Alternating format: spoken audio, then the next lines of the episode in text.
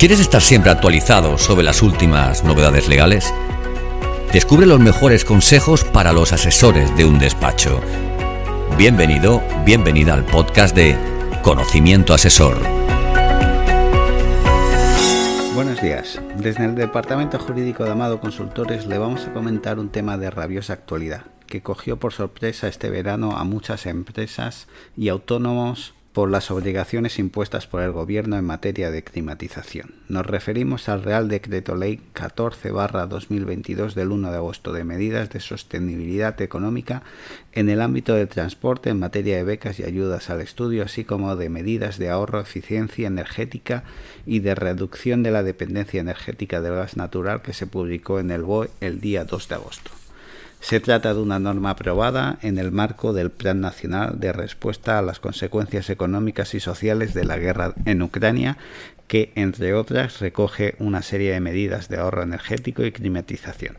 En concreto, en el título quinto, de la norma introduce un conjunto de medidas dedicadas al fomento del ahorro y la eficiencia energética, entre las que destaca el denominado Plan de Choque de Ahorro y Gestión Energética en Climatización. Este plan estará vigente hasta el día 1 de noviembre de 2023. La normativa afecta principalmente a los organismos de la Administración, a los transportes públicos, a los centros de trabajo de todas las empresas, los comercios y los negocios de cara al público. Pero ¿qué obligaciones establece la norma en materia de climatización de edificios públicos y privados? Primero, mantener las temperaturas de calefacción y refrigeración a 19 y 27 grados respectivamente en los edificios y locales destinados. A los usos administrativos, comercial, ya sean tiendas, supermercados, grandes almacenes, centros comerciales y similares, y en los de pública concurrencia, es decir, los de uso cultural, teatros, cines, auditorios, centro de congresos, salas de exposiciones y similares, de espectáculos públicos y actividades recreativas, de restauración como bares, restaurantes y cafetería, y de transporte de personas, estaciones y aeropuertos, se requerirá que la temperatura del aire en los recintos calefactados no supere los 19 grados y la temperatura del aire en los recintos refrigerados no sea inferior a 27 grados.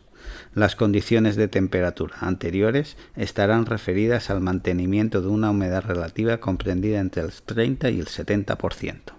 Estas limitaciones, que entraron en vigor el día 9 de agosto y que tendrán vigencia hasta el próximo 1 de noviembre de 2023 se aplicarán exclusivamente durante el uso, explotación y mantenimiento de las instalaciones térmicas en los edificios y locales con independencia de las condiciones interiores de diseño. ¿Qué lugares estarán exentos de aplicar el control de temperatura? No estarán obligados a cumplir estas limitaciones aquellos recintos que justifiquen la necesidad de mantener condiciones ambientales especiales o dispongan de una normativa específica, supuestos en los que deberá existir una separación física entre el recinto con los locales contiguos que vengan obligados a mantener las condiciones indicadas anteriormente. En estos lugares se encuentran centros sanitarios, educativos, peluquerías y gimnasios. Tampoco será aplicable en el interior de trenes, aviones o barcos, ni en las habitaciones de los hoteles que son de regulación privada. Segundo, mostrar en carteles o pantalla las medidas de ahorro obligatorios. La norma introduce una serie de obligaciones en materia de información mediante carteles o pantallas que serán exigibles desde el día 2 de septiembre y hasta el próximo 1 de noviembre de 2023 sobre las medidas de ahorro energética aplicadas.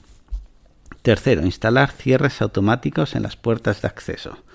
Los edificios y locales con acceso desde la calle objeto de limitación de temperaturas dispondrán de algún sistema de cierre de puertas adecuado que podrá consistir en un simple brazo de cierre automático con el fin de impedir que permanezcan abiertas permanentemente. La obligación se hace extensiva a los edificios locales que se climaticen con energía renovable, que hasta el momento estaban exentos de obligaciones de este tipo. Esta exigencia deberá cumplirse antes del 30 de septiembre de este año. Cuarto, apagar las luces de los escaparates. El alumbrado de escaparates deberá mantenerse apagado desde las 22 horas y también el alumbrado de edificios públicos que a la referida hora se encuentran desocupados. Esta obligación entró en vigor el día 9 de agosto y tendrá vigencia hasta el 1 de noviembre del 23. Y quinto, adelantar la siguiente inspección de eficiencia energética. Las instalaciones objeto de las limitaciones de temperatura señaladas que tengan obligación de someterse a inspecciones de eficiencia energética y cuya última inspección se haya realizado con anterioridad al 1 de enero de 2021 deberán adelantar de forma puntual la siguiente inspección para cumplir con dichas obligaciones antes del 1 de diciembre del 22 para que no más tarde de ese día las instalaciones obligadas hayan pasado por una inspección de dicho tipo en los últimos dos años. El informe de inspección deberá incluir recomendaciones para mejorar en términos de rentabilidad la eficiencia energética de la instalación inspeccionada.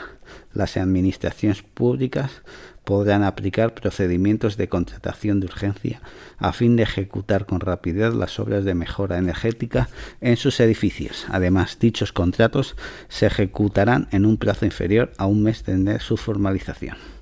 Muchas gracias por su atención y nos despedimos hasta el próximo podcast de conocimiento asesor. No sin antes recordarles que tiene a su disposición este y otros contenidos de formación en la página web de Amado Consultores y de Planificación Jurídica. Gracias por escuchar este nuevo episodio del podcast de Conocimiento Asesor.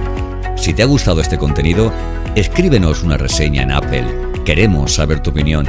Valora el capítulo, compártelo, súmate a nuestro podcast, haciendo que otros profesionales como tú lo conozcan. Y sobre todo, no olvides seguirnos en tu plataforma de podcast habitual para ser el primero o la primera en enterarte de los nuevos episodios de Conocimiento Asesor.